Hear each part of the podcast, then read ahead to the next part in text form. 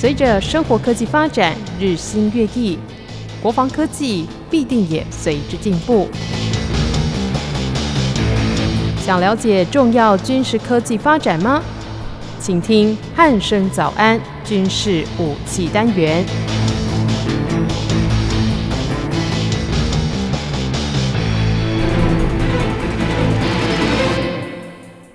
各位听众朋友，您好，欢迎收听今天的军事武器单元，我是易明。今天邀请到《全球防卫杂志》的主编陈国民主编来到节目当中。国民哥，你好。主持人好，各位听众大家好。嗯，国民哥，最近有一个大新闻哦，就是美国总统拜登呢，他在四月十三号的时候宣布，美国将会从五月一号开始从阿富汗撤离哦。美国在阿富汗的这个驻军开始讲起哦，大概要追溯到。差不多两千年左右的这个九一一事件之后，就开始有这个驻军在当地进行这个屯驻的工作。对，那当然这个美军在阿富汗也是。平定了许多的战争哦，那当然也后续有很多翻拍的电影，对，不管是什么《红翼行动》啊，或是什么《十二猛汉》等等之类的，其实都是蛮脍炙人口的电影哦。对，那当然这部分呢，或许很多人有一些猜测啊，或许说，哎，美国可能在阿富汗的这个驻军的费用可能真的太昂贵了，所以他们现在必须撤军等等之类的一些说法都开始出现了。那不知道这件事情，国民哥您是怎么看的呢？我们再来看哦，其实阿富汗的问题其实蛮复杂。那首先先讲新闻的部分，那新闻部分说说，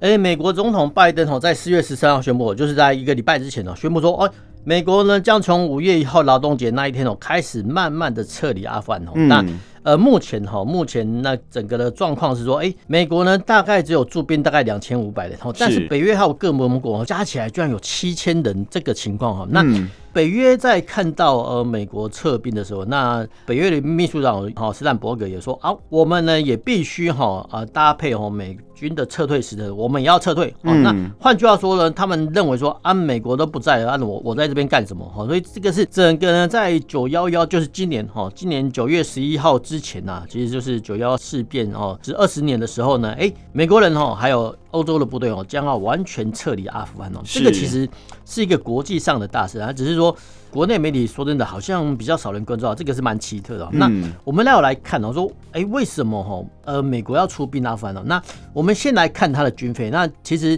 呃美国驻军阿富汗的，其实美国在世界各地都有驻军啊，比如阿富汗然后啊叙利亚哈，然后呢伊拉克哦，其实到处都有，甚至非洲也有哈，日本、韩国、意大利、德国哈都有。那其中在阿富汗驻军哦，那最高峰的时候能曾达到十万。那当然了，后面哦啊北约。加一加哦，也大概有十几万哦。那当然那是高峰时期。那呃，我们刚才讲过哦，目前哦，呃，美国驻军在阿富汗大概只有两千五百人，那北约哈大概七千人哦。是。这几年的军费下来啊，平均哦，每年 美国驻军阿富汗的费用四百亿美元。哇！每年好，这个平均又是一个天文数。四百亿美元，我们乘以三十，我们用汇率话一一乘以三十啊，就是一千两百亿。不是不是，是一兆两千亿两千亿台币。对不起，数学不好。好，一年哦，那。整个呢，美国驻军哈在阿富汗的期间累计哈就是二点四兆美元啊，你再乘以三十，就是说美国这二十年的驻军哦，军事费用呃是高达哈大概六十兆台币。是，那这个概念大家都有了，那所以其实。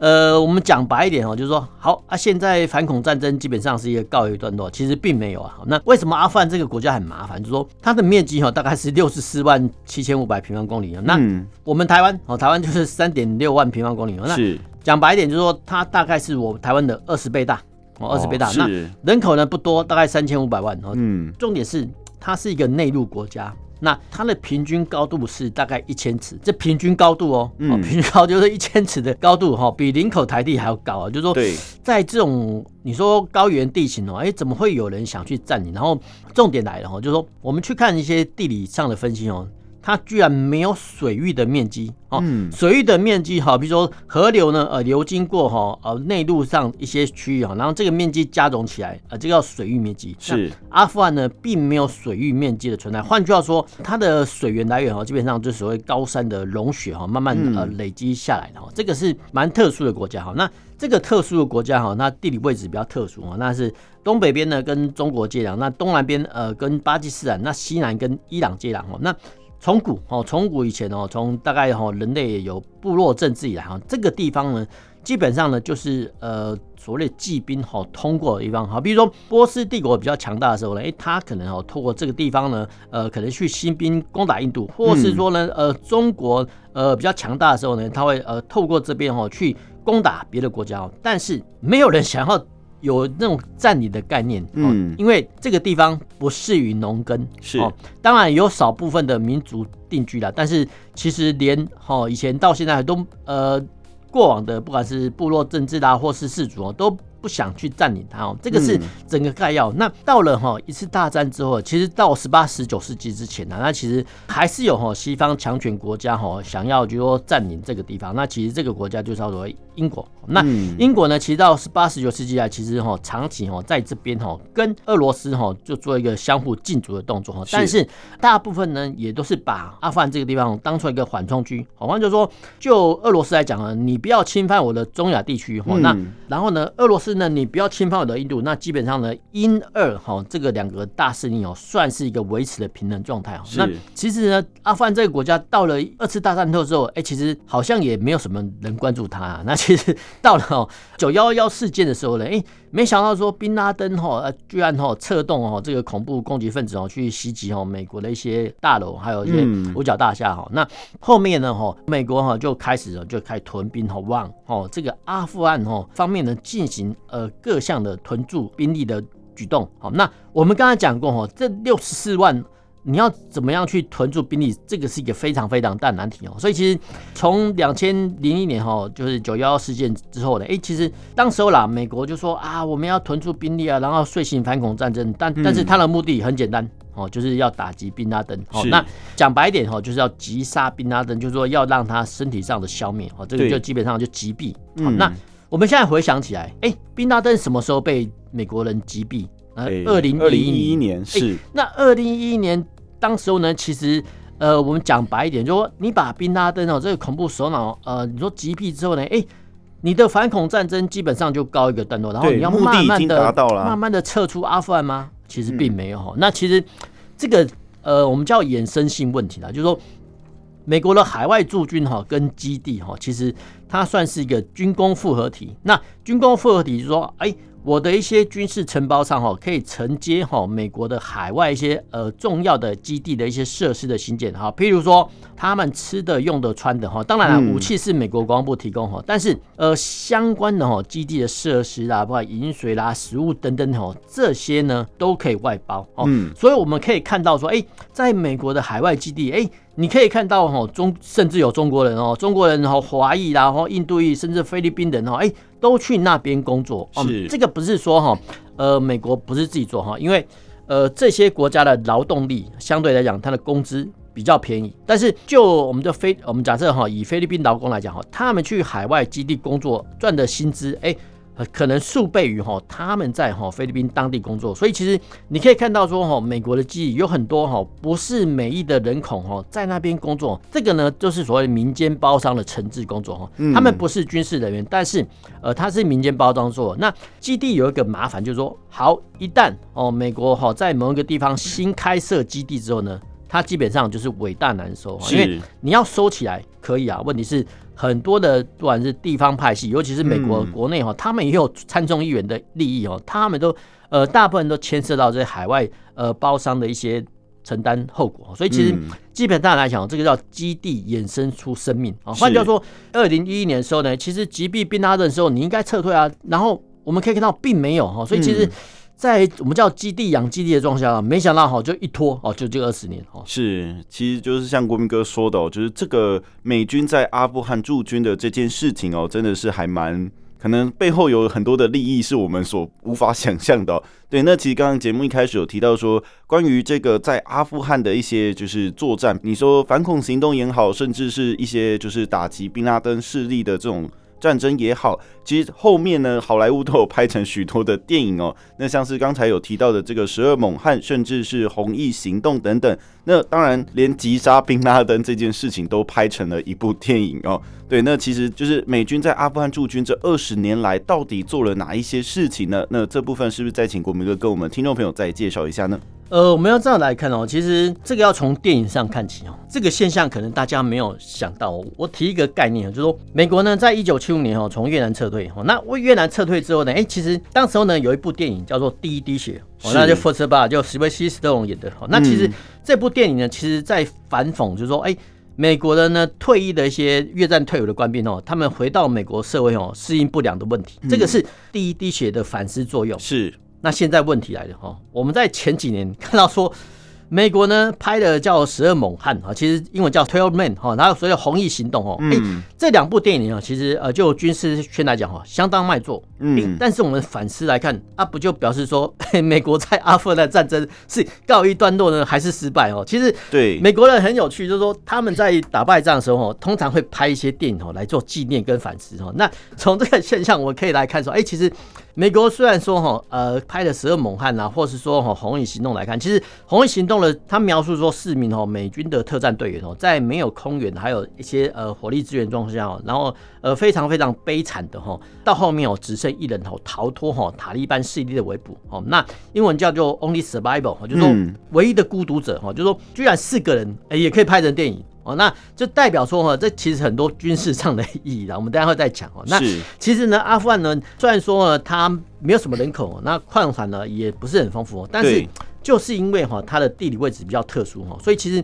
当时候在冷战时期的时候，哎，其实苏联人想你说占领或染指哈这个地方哈，那当时候呢，其实我们叫前苏联哈，有扶植哈阿富汗的傀儡政权，那。没想到说阿富汗呢，一九七九年的时候，哎，其实这个傀儡政权其基本上哎不太顺从哦俄罗斯政府的意志哦。那在这种状况下，没想到说一九七九年哦年底的时候呢，俄罗斯呢发动所谓的军事占领哦，不是政变哦，是军事占领。那军事占领的时候哈，那基本上呢，他除了哈占领喀布尔啦、坎达哈这种所谓的空运机场哦、空运士兵之外呢，其实。他也从哦，当时的内陆国，比如说现在的土库曼、乌兹别克、塔吉克哦，呃，三度哈用陆路进军哈来占领哦整个阿富汗。那占领了一九七九年占领阿富汗之后呢，哎，占领的不是基本上控制吗？所以我们又可以看到电影，哎，好像第一滴血第三集就在描述。阿富汗战争哦，所以其实这个美国人还真的很有趣哦，不管是他打败仗、打胜仗，哎，都要拍电影来纪念哦，所以真的是蛮有趣的。那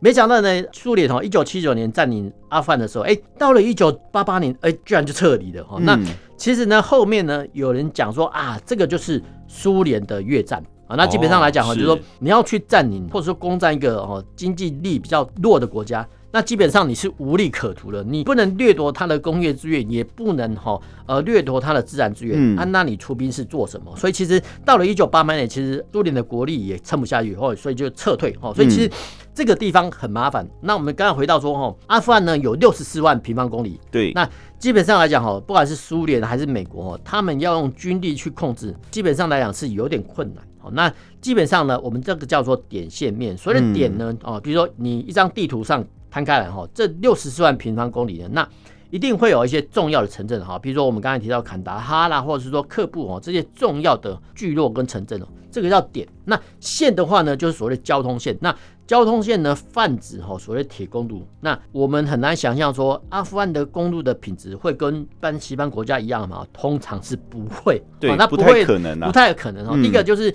地区辽阔，那第二个就是说你公路要好，其实它有分等级。那你平常哎，如果没有维修的话呢，其实很容易坏掉。大自然的力量是很可怕的哈。那其实你当哈载重车或是过重车一压再压，其实很容易毁坏。所以其实这个叫线哦。那以前到现代都是一样哦，就是苏联或是美国呢，只能控制点跟线哦。那点线构成面，那面的控制基本上来讲就比较难以控制。那面的控制呢？哦，就美国现在来讲，其实前苏联也是是用所谓呃陆军的航空直升机，哈，就所谓攻击直升机哈来当做巡逻。是。那其实攻击直升机它有好处呢，也有坏处。我们刚才提到讲过，哎，其实阿富汗今年平均高度一千公尺，那一千公尺这个又牵涉到直升机的特性。那直升机有一个特性，就是说，哎，在海平面哦，比如说，呃，它可以出力假设哈，出力一千走马力哈，它可以载八个人哦，但是呢。它到了一千公尺、两千公尺，它的载重力会呃慢慢慢慢的递减啊，跟骤降哦。是。那有时候呢，你飞到啊，比如说两千公尺以上，哎，其实它的载重力哦，基本上就下降很多。那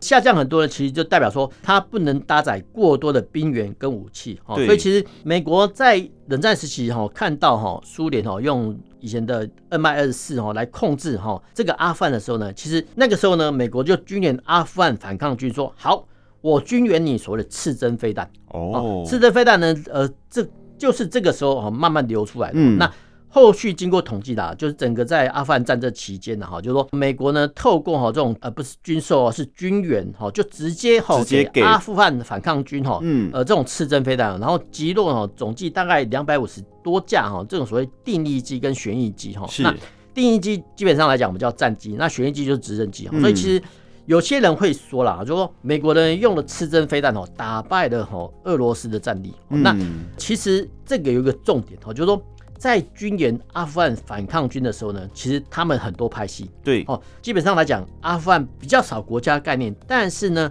它有地缘政治、部落政治跟宗族士气的概念。换句话说呢，它可以效忠或是对哈所谓的部落首领忠诚，嗯、但是呢，它有没有国家意志，这个要打上问号啊。那打上问号呢，其实这个是题外话，就是说，没想到呢，那个时候的。刺针飞弹流落到哈一些反抗军的派别当中，那其中有一支就叫做宾拉登的控制那一派啊，所以其实除了说哈宾拉登哈，除了用劫持哈民航机哈撞击哈这个所谓的大厦之外，其实当时候呢，其实有很多恐怖团体跟分子哦，他们哦就打算哦用刺针飞弹哦来去哈。攻击这个民航机哦，所以这个很难想象哦。但是他们呃，真的这样真的这样做了哈。是。那其实，在很多哈，比如说阿富汗的肯达哈一些军用机场，其实居然说发现，不管是美国的刺针飞弹呢，还是说呃苏联的 S A 七哦这种飞弹哦，来攻击哦这个美军的军用机哦。所以其实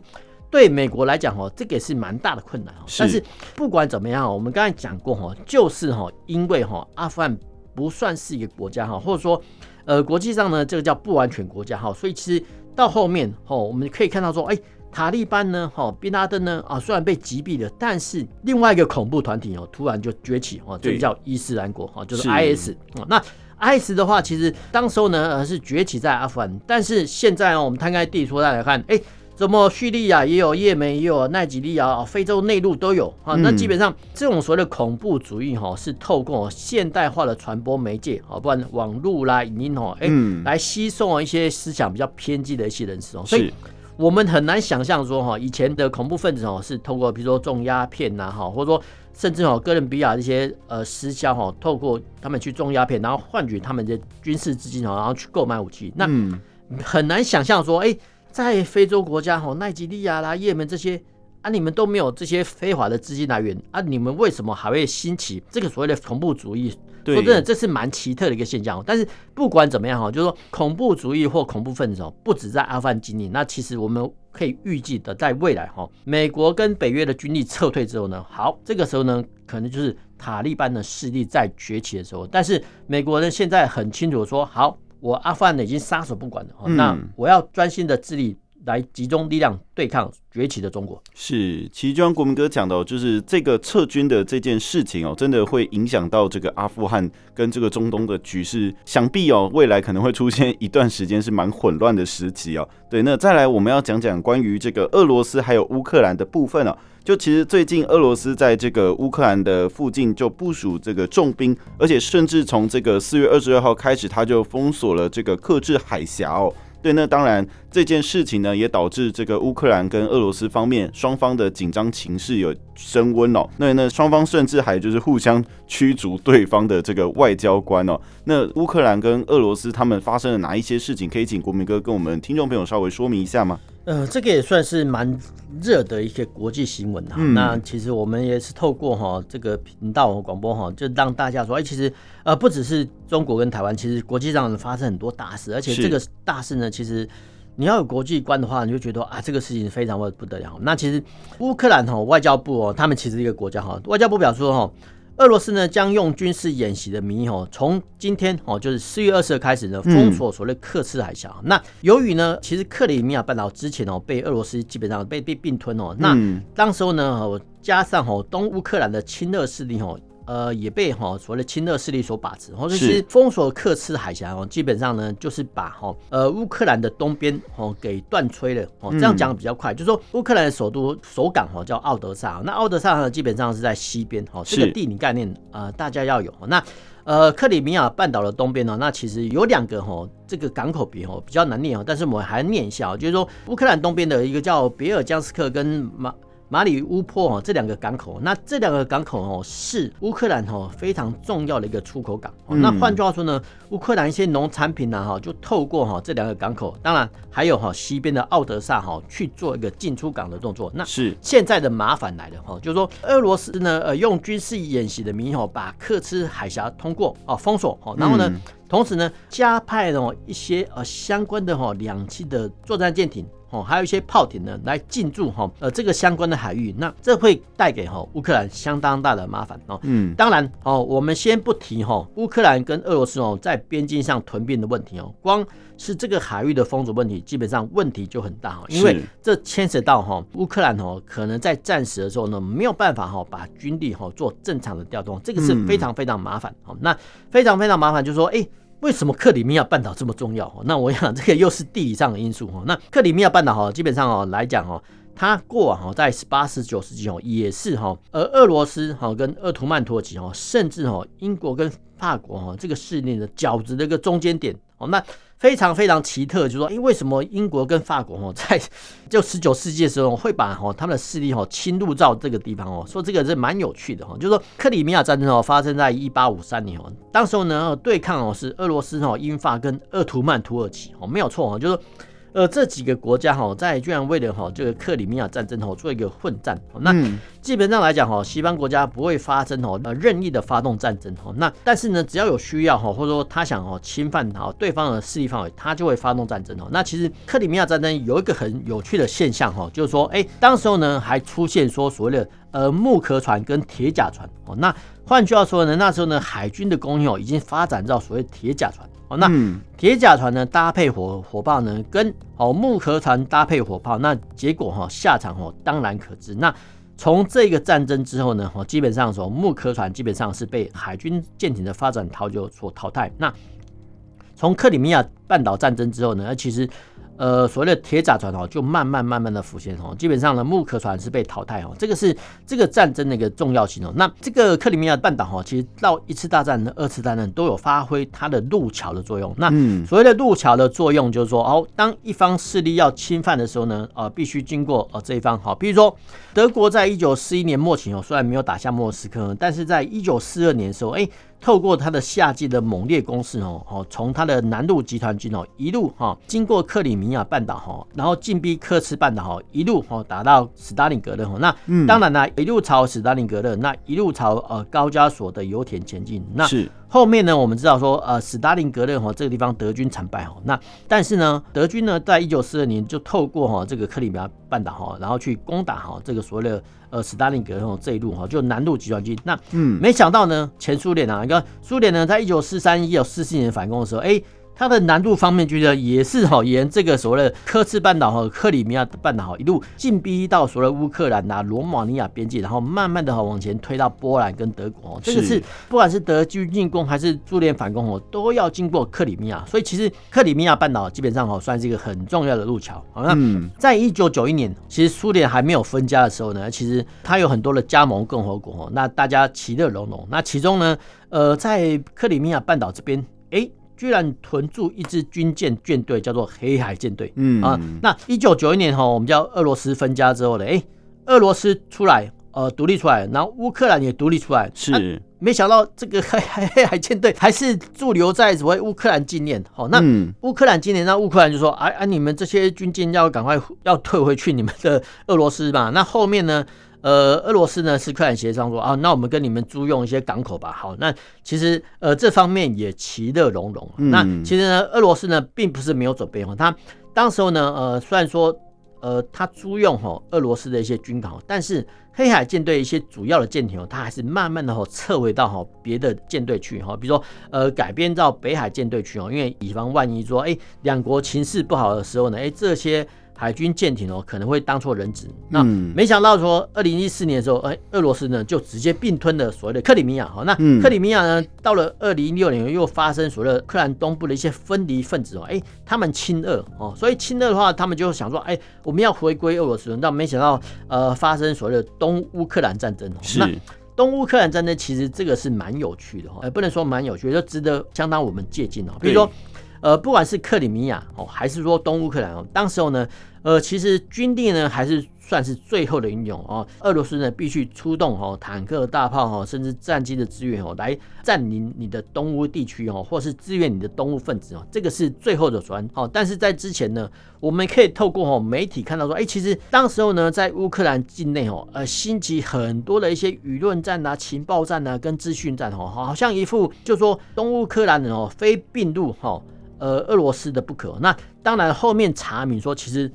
这一部分呢，其实俄罗斯呢有在做操作。那换句话说呢，这个操作模式哦，就跟中国的三战很像哦。那三战的话，就是法律战、舆论战、心理战哈。就是说，在呢，呃，俄罗斯的军力哦还没有大举出动之前呢，哎，就透过哈这种三战的模式哦，颠覆哈你的舆论传统，然后呢，让哦你的舆论说啊，觉得说。我们啊，就说呃，东乌克兰好像要战败不可，然后俄罗斯的军力是非常强大，等等等哦。那这个运用说法呢，其实哦被哦中国方面所吸收，所以其实我们可以从哈俄乌冲突的屯兵的例子哦，看到哈所谓的克里米亚半岛危机哦被并吞，还有东乌克兰危机哦，来反思说，哎，其实中国呢就看到哈呃这个所谓的三战的一些好处，所以其实。他们哈也会施法哈，俄罗斯哈在东乌克兰呃战争时候所谓的用法哈，嗯，这个战争的趋势呢是非常非常值得我们关注的。是，其实就像国民哥讲的，这个俄罗斯跟乌克兰这两个国家的这个冲突哦，真的是蛮值得大家去关注跟注意的。因为其实这个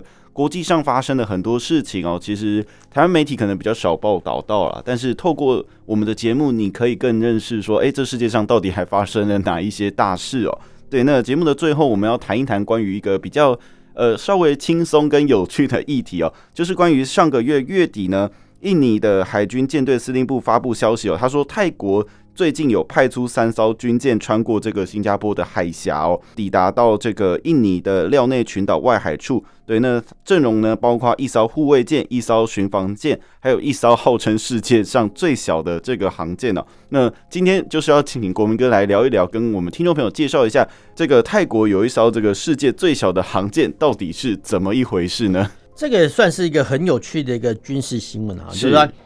三月三十号就三月底哈，就是其实呃外国的媒体哦，其实基本这个都有哈，不管是泰国媒体啊、印印尼的媒体哦，其实我们在强调说哈，其实呃除了中台美的情势之外呢，其实偶尔哦看看别国的军事情势，哎，这个蛮有趣哦。是呃这个新闻是这样子说啊，就是说泰国呢有三艘主力舰艇哦，那主力舰艇其中一艘叫做恰克里纳吕贝特号航舰哦。这个很难念哈，基本上就是应该是音译的英雄，不是他们英雄的名字啊。那基本上泰国在过往跟缅甸哦，其实他们都很有很多辉煌的一些战争史哦。但是哦，呃，这些将军啊或是王室呢，基本上呢我们都记不起来哈，这个没有办法，名字有点长，这个没办法。就是说呃外国人哈也没有办法呃记起我们的岳飞啦哈这些民族英雄的名字哦，这个这个是很正常哈。那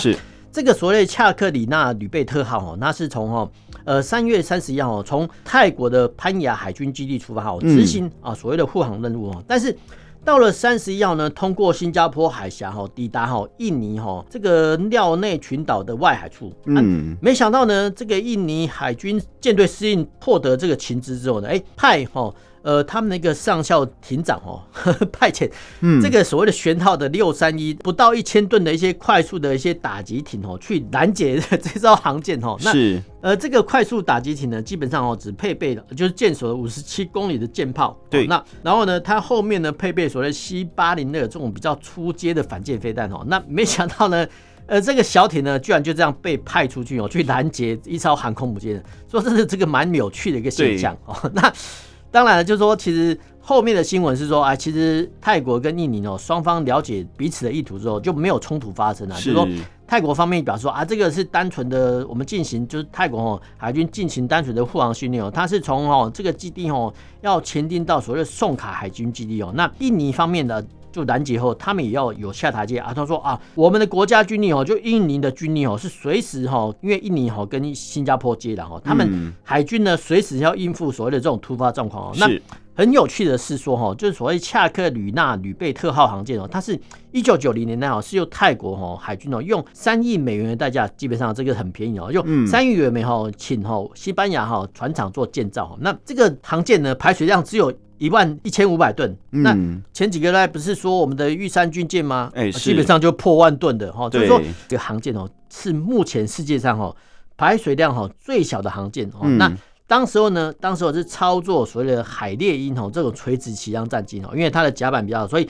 基本上呢就垂直起降战机哦，这个道理大家都听得懂。那但是有趣的是说，哎，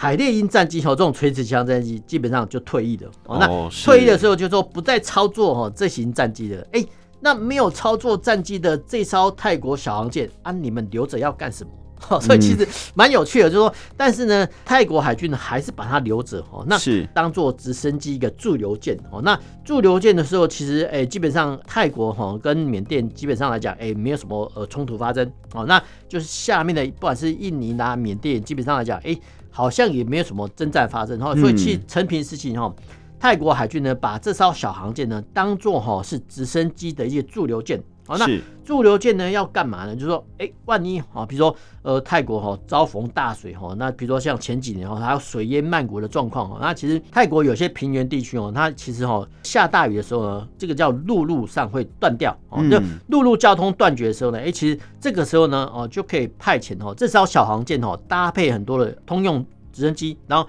运载物资哈，运补哈这些。呃，陆路交通断绝的孤岛哦，这个孤岛不是岛屿，就是说呃孤立一个地理区域哦，叫孤岛哦。那就是说泰国海军呢，利用哦这个海上的航路哦，然后呢呃去用直升机呢运补哦这些孤岛地区。但是我们要反过来想，泰国不是每一年哈 都会遭受到这种天灾哈，所以其实呃这艘航舰呢运用到的机会是非常非常的小，是非常非常的少时间。那平常的时候呢哦，通常啊其实呃外国媒体有统计哦，一个月哦一个月。这艘航舰呢，只开航一天，所以是蛮奇特的，就是说真的蛮少的。海军呢养了这么多人哦，然后呢，其实航舰的持油量，哎，其实它也哈一定要耗油量哦，就是说每个月呢呃只开航一天哦，说真的这是蛮奇特的一个趋势哦。但是近几年哈，它有开始哦，这艘航舰有慢慢开始活跃的趋势。那活跃的趋势哦，那外面的评论员说好。这个会不会哈是美国哈在所谓印太战略的调整的体系下，是说会慢慢呢开始呢动员哈周边国家的一些军力的可用状况？是，换句话说呢，美国呢可能需要哈一些盟邦的战力哈，所以说他通知哈个别国家说，哎，你们的一些国家的一些不管是机或舰呢，哎要动起来了哦，要呃看一下它的整备率还有后勤状况怎么样哈。所以其实这艘航舰呢在。近两年哦，哎，居然呢，呃，慢慢的活跃起来哦，这个是非常非常有趣的现象。那我们要再看到另外一个有趣的现象，说，哎，我们来可以看到说，哎，刚才呢，呃，拦截这个印尼去拦截哦泰国航舰的，居然是艘小炮艇哦，这小飞弹快艇啊，就这个飞弹快艇哦，只有哈五十七公里舰炮哦，连我们的一些呃玉山军舰上前面的其实。六公里舰炮哈都不如哦，那它只搭配了一些比较初阶的 C 八零的反舰飞弹哦，它居然呢就胆敢哈去挑战哈这个排水量哈破万吨的一些航舰哦，那基本上。这个是蛮有趣的一个海军现象哦，但是也不足怪哈。那如果说哈听众有印象的话，其实英国跟冰岛呢曾经发生过鳕鱼战争。嗯，所谓的鳕鱼战争，就是说哈英国跟冰岛哈为了捕鳕鱼呢，哦，其实呃两国发生很大的一个争执。是，那我们要提醒呢听众注意的话，其实。冰岛呢没有军力，冰岛是一个无武装的国家哈，但是它的海警兵力或海上巡逻队的兵力哈，基本上呢，它就在一九七零年代、一九八零年代胆敢哈跟英国哈这个海上强权哦做一个叫鳕鱼战争哈，所以其实海军哈或是海上的警察或海警哦，其实他们哦基本上就是用所谓的舰艇哦去跟哦大国的舰艇做碰撞，那所谓的碰撞呢，呃不是说真的碰撞哈，他说呃跟你哈做一个海上对峙那。海上呢对峙的对峙久了之后呢，其实两国呢就会坐下来协商跟谈判。所以其实这种的运用方式呢，其实我们在不管是钓鱼台啦，或者说啊日本跟韩国的主导哈，还是说哈最近哈中国跟菲律宾的黄岩岛的争执上哦，其实我们都可以看到哈，当事国呢哦都会派遣呃海上的舰艇哦去做一个对峙，哦，因为在海上呢，哈，其实你如果没有派舰艇的话。来参加的话，其实基本上就是说你连赌桌呢就上不了哈。那基本上来讲哈，这个是不是国家应对的做法哈？那我们回到说最近哈，最近不是前两个礼拜哈，辽宁号航舰不是通过哈呃宫古水道哈去做演训呢？当时候呢，呃，我们先前也谈谈到说，哎，美国的舰艇的一些舰长，哎，好像用轻蔑的态度哦去看所谓的辽宁舰哦，那。没有错哈，就是说辽宁号航舰哦，整体上比不上哈美国的海军舰艇的实力哦。但是哈，不管是训练舰呢，还是说一艘废舰哈，被哈中国拖回去改装成一个训练舰，但是它都是一艘航舰哦。那我们要提醒听众是说，呃，泰国航舰哦，排水量哈才一万多吨，那辽宁号航舰呢，基本上是四五万吨哦。所以其实这种所谓训练航舰哦，它在路过的时候呢，其实都不容小觑哈。所以其实。我们可以从哈呃这个泰国的你说算有趣的国际军文上来看，说辽宁号航舰啊，其实我觉得哈这个观察角度是蛮有趣的。但是不管是小航舰还是中型的航舰，其实都是航舰，那基本上它都有一定的战力哦。那其实它通过或者路过的时候呢，都。值得哈周边国家呢相当大的关注。嗯，是，就像国民哥讲的，就是这艘航舰，它说到底它就是一艘航舰啊，你不得不去关注它一下，它可能上面有装载了一些我们所不知道的这个武器或是一些装备哦，可能是对我们自己可能会造成威胁。那当然拦查的部分当然是要做的啦。好，那今天在经过国民哥的介绍之后，相信各位听众朋友对于今天讨论的几个主题都有一定程度的了解了。那今天的军事武器单元就到这里，我们下次再会喽，拜拜。拜拜。